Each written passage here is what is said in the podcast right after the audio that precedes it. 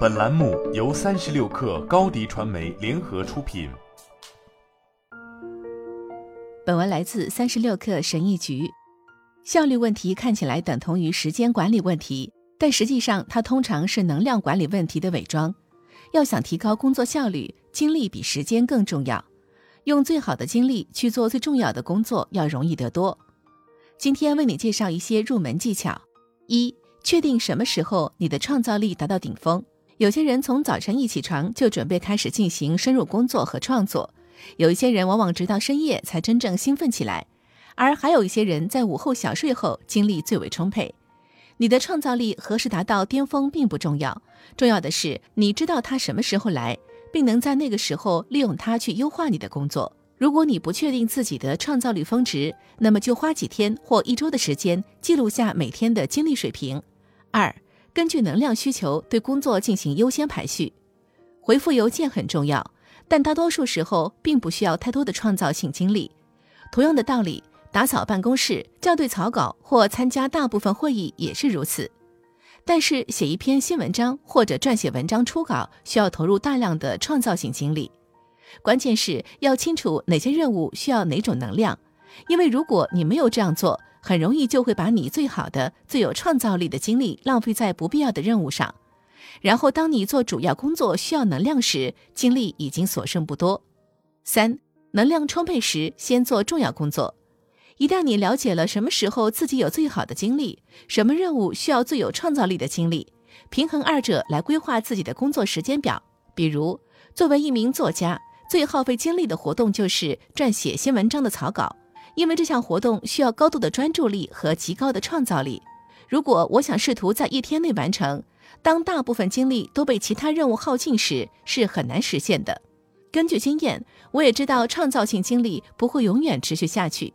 一般在上午十点左右，我肯定已经过了创造力的巅峰。基于对需要做的工作和自己的精力水平的清楚了解，我知道早上六点到八点是适合自己的最佳创作时间。四，最大化汲取创造力。当然，即使你知道自己最需要精力的工作是什么，什么时候自己的创造力达到顶峰，但是这并不意味着你很容易就能够调整它们。或者更确切地说，这并不意味着很容易平衡二者。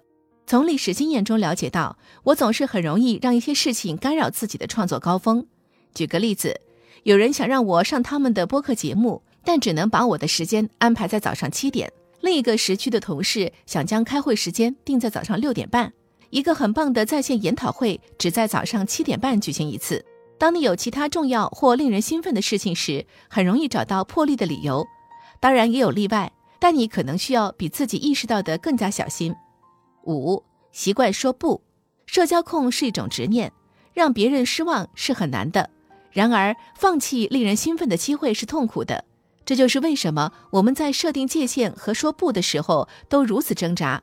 这很难，因为说不对于保护你自己最有创造力的时间有非常真实的负面影响。事实上，我认为几乎不可能在创造性工作的时间范围内始终设置健康的界限，除非你有意识地提醒自己的核心价值观。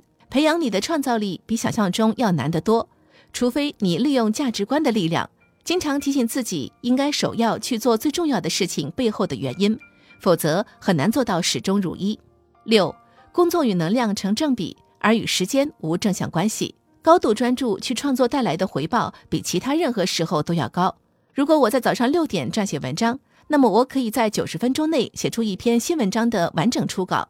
但如果我只能在下午三点后写草稿，那么每份草稿将花费我七到十个小时，因为那时候我的精力、注意力和创造力要比早上低得多。这就是为什么把工作看成是能量的函数，而不仅仅是时间的函数。两个小时低能量的产出与两个小时高能量工作的产出相比是微不足道的。尽管如此，在一定程度上，你可以根据自己的情况，从能量的角度考虑你的工作，尤其是你的创造性工作，而不仅仅总是在意时间的多少。好了，本期节目就是这样，下期节目我们不见不散。